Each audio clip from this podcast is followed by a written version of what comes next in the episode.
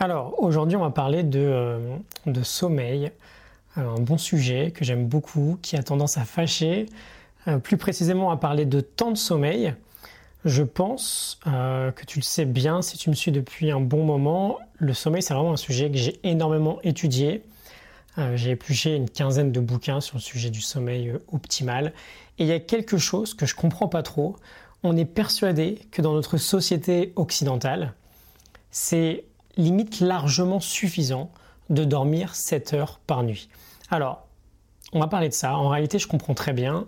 Euh, il y a deux raisons. La première, ça nous arrange beaucoup d'être connecté le soir, de regarder la télé, etc., etc. Donc ça nous va très bien de dire en fait que finalement c'est super sain de ne dormir que 6-7 heures par nuit. Et la deuxième, c'est euh, la question de la durée du sommeil. C'est un peu comme la nutrition en fait. Ça m'a l'air plutôt simple aujourd'hui de s'auto-proclamer grand spécialiste et du coup d'aller piocher quelques études qui vont montrer que euh, ça va, on va pas mourir si on dort si peu. Et du coup, j'ai bien envie de me faire euh, l'avocat du diable aujourd'hui. Et encore une fois, je suis pas un spécialiste, hein, je te le répète, j'ai juste, mais c'est déjà pas mal, euh, épluché les grands bouquins des vrais spécialistes sur ce sujet-là pour le coup. J'ai d'ailleurs pas mal de notes sur le sujet du sommeil sur mon site, si tu vas aller voir. Je vais me faire l'avocat du diable sur cette idée que voilà, c'est largement insuffisant de dormir que 7 heures par nuit, avec trois arguments la vraie vie déjà, ceux qui performent au plus haut niveau, combien de temps ils dorment, euh, un petit historique sur notre évolution, et euh, qu'est-ce que disent vraiment ces grands spécialistes sur, euh, sur ce sujet-là?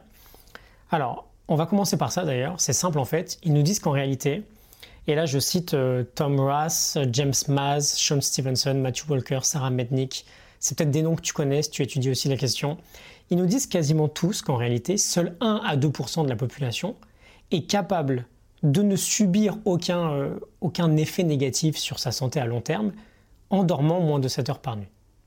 Donc on est tous là à faire les malins, mais en réalité, une personne sur 50, voire une personne sur 100, parmi nous tous, a peut-être gagné à la loterie génétique en fait, et euh, peut se payer le luxe de ne pas euh, dormir plus de 7 heures par nuit.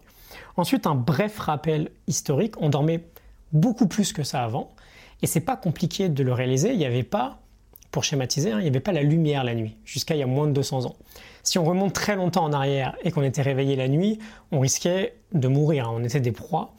ensuite, on invente la lumière au 19e siècle. Puis au 20e siècle, on invente, on la télévision. Là, on passe à 8 heures de sommeil par nuit. Et ensuite, aujourd'hui, bah voilà, tu connais le smartphone, Internet, les écrans de partout. Et on passe à en moyenne 6,7 heures de sommeil par nuit. C'est un peu comme si, si on regarde l'évolution sur une échelle d'un an, on est passé de presque 10 heures à moins de 7 heures de sommeil en à peine une demi-heure, quoi. Évidemment que c'est pas une meilleure idée. Génétiquement parlant, c'est pas une meilleure idée. On n'a pas évolué comme ça. Et enfin, les grands performeurs dans le monde, euh, on va prendre le monde du sport, hein, qu'est-ce qu'ils en disent? Bon, bah, on a des dizaines d'exemples sympas. On a euh, LeBron James en NBA, 12 heures de sommeil par nuit en phase d'entraînement intense. Euh, Roger Federer, environ 10 heures de sommeil par nuit toute l'année. Usain Bolt, 10 heures de sommeil. Venus Williams, euh, Maria Sharapova, 10 heures de sommeil. Tom Brady, football américain, qui va se coucher avant 21h le soir. Là, j'ai quand même cité euh, quasiment les meilleurs de l'histoire dans leur discipline. Et c'est peut-être assez révélateur. Alors oui, on n'est pas des athlètes au plus haut niveau, bien sûr. On a besoin de performer à ce niveau-là. Mais pour autant, je ne pense pas que c'est une raison de se convaincre qu'on euh, peut dormir 7 heures par nuit et euh, qu'on va rester en excellente santé.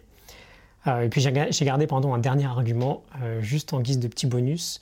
Les sondages, je les ai plus en tête exactement, mais c'est pas dur de les trouver, montrent bien que plus de la moitié des Français sont fatigués. je crois que c'est l'industrie nationale du sommeil et de la vigilance qui disait que plus de la moitié des Français ne dormaient pas assez.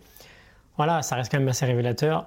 Il y a plein de facteurs à tout ça évidemment, mais je voulais juste aujourd'hui te faire prendre conscience que simplement, entre le smartphone le soir en allant se coucher et une bonne nuit de sommeil, on choisit beaucoup plus souvent la première option, alors que euh, bah, ça serait dommage en fait de le regretter dans quelques années quand euh, bah, la fatigue et le manque de sommeil nous aura, nous aura atteint, nous aura eu.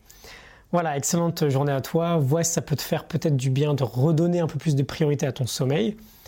Et bah, je te retrouve demain pour un nouvel épisode. À demain, salut.